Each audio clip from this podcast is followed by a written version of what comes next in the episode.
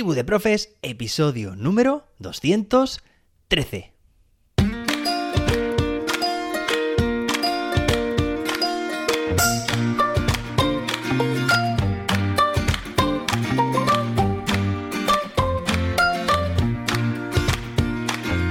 Hoy es miércoles día 9 de noviembre. 9 noviembre. Uy, esto es el noveno mes, diréis algunos, ¿no? Es el número 11. Bueno, pues intentar averiguar por qué es esto. Venga, a ver si lo sabéis o a ver si lo encontráis. Noviembre, claro, octubre, el octavo mes, noviembre, el noveno, y diciembre, el décimo. Venga, que seguro que muchos y muchas ya lo sabéis. Bueno, hoy se celebra el Día Mundial de la Adopción. ¿Se entiende? Que es de niños y niñas, ¿no? La adopción de niños y niñas. Pero oye, que se me ocurre aquí, se me ocurre aquí una metáfora que se puede aplicar igualmente, porque esta palabra, adopción, en realidad no solo se aplica a la adopción de, niños y niñas, ¿no? Sino, sino, también lo que estamos haciendo constantemente muchos y muchas docentes, que es pues coger algo que no es nuestro, por ejemplo, una nueva metodología, una nueva forma de evaluar, un nuevo instrumento de evaluación, cogemos, nos cuesta al principio, claro, no es nuestro, necesitamos un tiempo para hacernos a ello, para interiorizarlo y al final, ¿qué pasa? Pues que lo hacemos completamente nuestro. ¿no? Como sucede con los padres que adoptan niños y niñas y que cuando son mayores, claro, los han criado ellos. Y es lo que sucede también con pues, todos estos aspectos que incluimos nosotros en nuestra práctica docente y que al final pasa el tiempo y ya son nuestros. Forma parte de nuestra, nuestro repertorio, ¿no? De herramientas, de estrategias, etc. Bueno, hoy tenemos un episodio muy interesante porque volvemos a tratar el tema, iba a decir de la semana, bueno, del mes, incluso de la temporada, la LOMLOE. Y de hecho hoy os voy a traer, os voy a contar, os voy a enseñar y os voy a remitir también a una tabla que lo que hace es distribuir el, o mejor dicho, la evaluación del proceso de aprendizaje del alumnado eh, de forma muy, muy bien organizada. Te lo voy a explicar ahora mismo, ahora entenderás exactamente a qué me estoy refiriendo, pero antes de nada me gustaría animarte a que, si te gusta este podcast, lo compartas con más docentes y dejes tu valoración de 5 estrellas en la app de podcast que estés utilizando Es completamente gratis, te va a llevar muy poco tiempo y este podcast va a seguir su andadura llegando a más y más docentes. Venga, y ahora sí, os voy a contar esta tabla que he encontrado en un documento al que ya os hice referencia el lunes de esta semana antes de ayer. Os dejo el enlace en las notas de, del episodio por si queréis echarle un vistazo. Es una guía de programaciones didácticas, la Junta de Extremadura y me ha gustado mucho y os quería traer aquí al programa a modo de reflexión, seáis o no de Extremadura, al fin y al cabo son ideas ideas interesantes que vamos cogiendo eh, de unos y otros sitios y que nos enriquece mucho el poder contrastarlas, el poder, en este caso, traerlas aquí al programa. Seguro que muchas de las cosas ya las conocéis y otras, bueno, pues si nos inspiran para crear algún documento como el que os voy a contar ahora, que es más completo y pensáis que está mejor diseñado, pues mejor que mejor. Venga, esta tabla en concreto se encuentra en la página número 11 del documento que os adjunto en las notas del episodio. Se llama, como os he comentado, la evaluación del proceso de aprendizaje del alumnado. Y fijaos porque, bueno, Podéis recurrir a él si queréis haciendo clic sin problema, pero os voy a describir aquí en forma de audio esta tabla, lo que contiene, ¿vale? Mira, por una parte, bueno, en la cabecera os voy a ir diciendo pues los aspectos que contiene cada columna, ¿vale? Y empezamos por la primera de ellas, que es la competencia específica, ¿vale? Es, repito, competencia específica. Sabéis que esto va sin edición ni nada. Por eso es fácil que alguna vez pues meta un poco la pata, ¿vale? Pero bueno, para eso estamos, no soy ningún robot, me equivoco yo también, por supuesto. Bueno, pues la primera columna, como digo, vamos a imaginarnos esto a nivel de área, a nivel de materia, de asignatura, en definitiva, ¿vale? Imaginad, por ejemplo, matemáticas. Bueno, pues voy a tener yo una tabla dentro de mi área que tiene, en primer lugar, una columna llamada competencia específica. Y ahí y pensaréis, ¿no? Que es así, y efectivamente lo es. En cada fila aparece cada una de esas competencias específicas. Competencia específica 1, competencia específica 2, competencia específica 3. En el caso de matemáticas, comunidad valenciana, primaria, pues se trata de 8 competencias específicas. No hace falta que estén desarrolladas, ¿vale? Simplemente que tengan esta abreviatura. CE1, CE2, competencia específica 1, 2, etcétera, ¿vale? A continuación, a la derecha tenemos una columna que va asociada a la anterior y te podrás imaginar que ya es la concreción de la competencia específica, que son los criterios de evaluación. Entonces, para cada una de las competencias específicas que habíamos nombrado anteriormente, competencia específica 1, la 2, la 3, bueno, pues para cada una de ellas, por ejemplo, para la 1, pues estarán los criterios de evaluación de, eh, que corresponden con esas competencias específicas. En el caso de matemática, primaria, comunidad valenciana, competencia específica 1, pues hay cuatro criterios de evaluación. De nuevo, no hace falta que estén descritos, simplemente puede ser criterio, por ejemplo, 1.1, criterio 1.2, 1.3, 1.4. ¿Vale? Esto, si se trabaja en una hoja de cálculo, es muy fácil que esa información esté en una nota o en un comentario, de manera que al pasar el ratón por encima tienes esa información o, si lo deseáis, se puede desarrollar. ¿Vale? Sin problema puede estar la descripción de todo el criterio de evaluación. Venga, vamos a ubicarnos de nuevo. Os estamos, os estoy en este caso, describiendo una tabla que me ha, me ha parecido muy interesante porque recoge de un vistazo el proceso de evaluación. ¿Vale? Hemos dicho, que evaluamos por competencias en el marco legislativo de la y esto ya lo sabéis, no es nada nuevo. Primera columna es que, bueno, pues ya sabéis, esto me pasa y os pasará seguramente también a vosotros, que cuando estoy describiendo algo que es relativamente largo, me gusta ir recapitulando para que vaya quedando todo claro. Esto en las clases lo hago igual con mi alumnado. Venga, primera columna, competencia específica. Segunda columna, criterios de evaluación. ¿De acuerdo? Tercera columna, instrumentos de evaluación. Bueno, incluso puede haber una anterior que sea indicadores de logro en el caso de que la comunidad valenciana haya establecido también una, una especificación. ¿vale? De estos indicadores. Es decir, por ejemplo, sería en el criterio 1.1, pues los indicadores de logro serían 1.1.1, 1.1.2, ¿vale? Es una especificación mayor, una concreción mayor de los criterios de evaluación. Pero esto no aparece en todas las comunidades autónomas.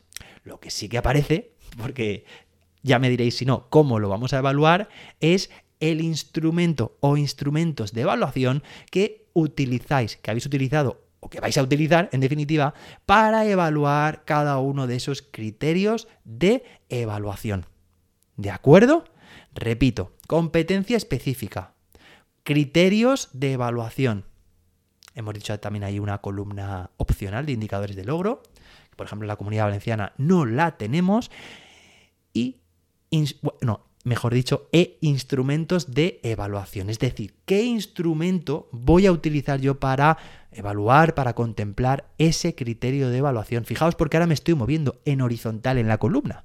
¿Vale? Entonces, imaginar competencia específica 1, criterio de evaluación 1.1, instrumento de evaluación, o podría ser una rúbrica, podría ser una prueba escrita, o un portfolio o una prueba oral, o el cuaderno del alumno, o una guía de observación. Fijaos si tenemos instrumentos de evaluación a nuestro alcance, una lista de cotejo, puede ser una escala de actitudes, puede ser una diana de autoevaluación, ¿vale?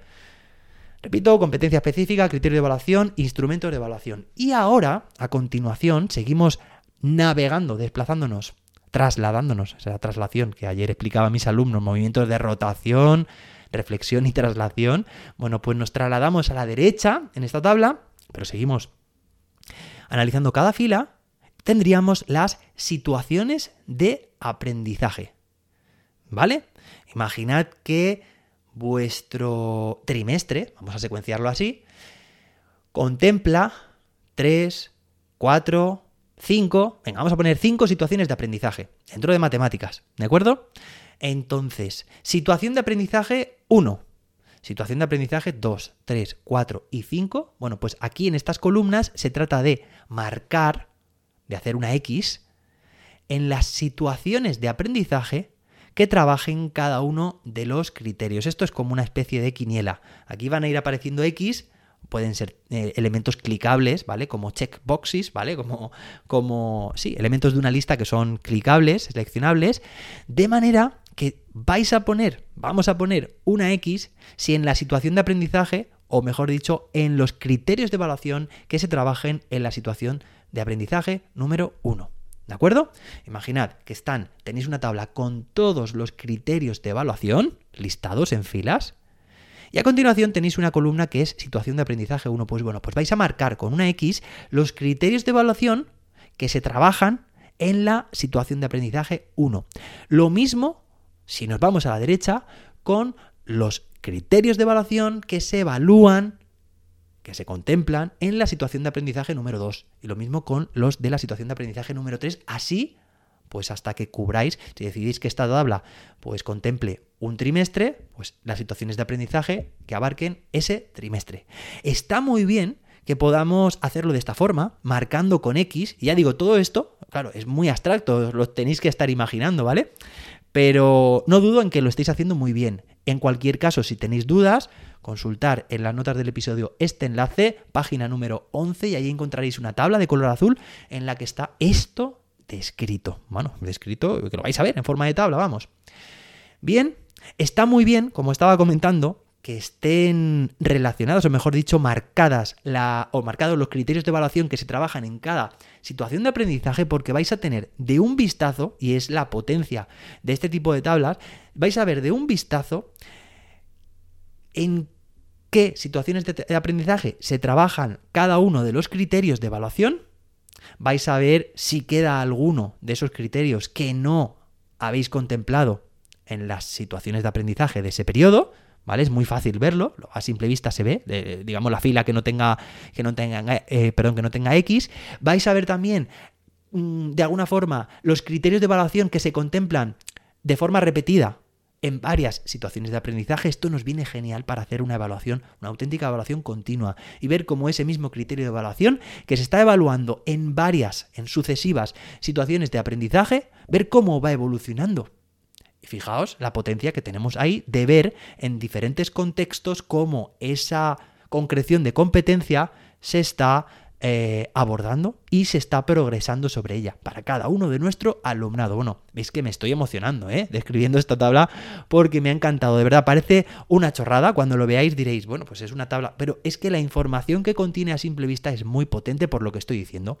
Porque vais a ver de un vistazo, además os vais a asegurar realmente que se están trabajando, que estáis trabajando todos los criterios de evaluación, cómo, se están, cómo están secuenciados, cómo están también contemplados, como digo, desde varias situaciones de aprendizaje y os vais a dar cuenta de si se trabajan todos o no, o cuáles se trabajan más y cuáles se trabajan menos, ¿vale? Y nos acercamos ya al final de la tabla, que son tres columnas más.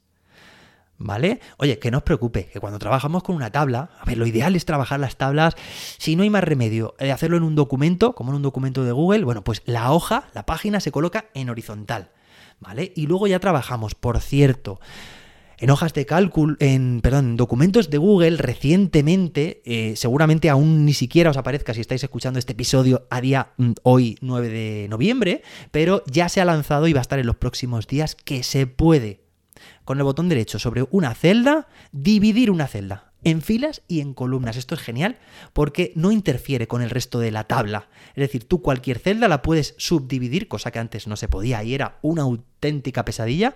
Pues esto se puede hacer ahora a voluntad y está genial. Pero lo, interesante, lo ideal que aquí yo os propongo es que lo, lo trabajéis en una hoja de cálculo, que es como toca, porque las hojas de cálculo se prestan más evidentemente a trabajar con tablas. ¿De acuerdo? Y no hay límites. Cosa, oye, también que si trabajáis en un documento de Google, eh, os aconsejo también que empecéis a utilizar el formato sin páginas. Es decir, no hay márgenes, no hay, no hay eh, límites de páginas. Las tablas pueden ser lo anchas, lo larga que quieras, no hay limitaciones. En este caso, archivo, configurar página y sin páginas. Lo estoy diciendo de memoria, pero más o menos es así, ¿vale? Venga, y finalmente, como te estoy diciendo, eh, para que nos quepa bien la tabla, por eso estaba diciendo lo de las hojas de cálculo, los documentos de Google sin páginas y la división de celdas, bueno, soy un poco friki. Tenemos los agentes evaluadores, eh, que a mí me gusta más llamarlo las modalidades de evaluación. Pero está bien que aparezca como agentes evaluadores porque aparece profesorado y alumnado. Si participa el profesorado en esa evaluación o participa el alumnado. Fijaos porque estamos viniendo por la izquierda con criterios de evaluación. Pues no, pues ese criterio de evaluación, con ese instrumento de evaluación en esas situaciones de aprendizaje, ¿de acuerdo? ¿Quién va a evaluarlo? ¿Quién va a utilizarlo? ¿Y a quién va a quién o con quién lo va a utilizar? ¿De acuerdo?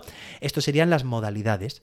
La heteroevaluación por una parte, la autoevaluación por otra parte y la coevaluación por otra parte. Ya lo hemos trabajado esto en otros episodios, ¿vale? Hetero, auto y coevaluación. De nuevo, como en el caso de las situaciones de aprendizaje, vamos a marcar estas celdas con una X. De tal manera que cuando tengáis esta mm, tabla mm, a simple vista, vais a poder ver también si estáis eh, distribuyendo la evaluación es decir, si recae más el peso en el profesorado, es decir, si abunda la heteroevaluación, que en principio será lo más normal, pero esto nos tiene que hacer ver esta herramienta que debemos descargar también estas X en las otras dos columnas, es decir, en la autoevaluación y en la coevaluación.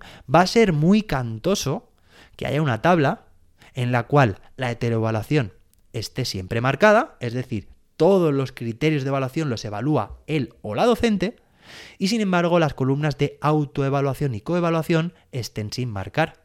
Claro, eso llama mucho la atención, como, como también llamaba la atención que un criterio de evaluación no se trabajara en ninguna situación de aprendizaje.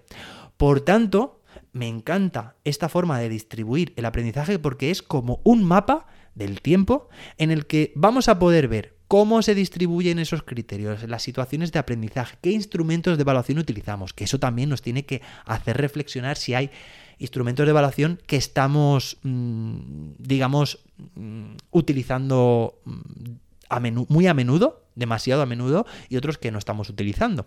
¿Vale? Pero finalmente, como te estoy diciendo, es importante también que esté bien distribuida o distribuido el peso, el proceso de los agentes evaluadores y garantizar también que los criterios de evaluación, que esos instrumentos de evaluación eh, digamos, sean también protagonizados, estén en manos los agentes evaluadores de los de nuestros estudiantes.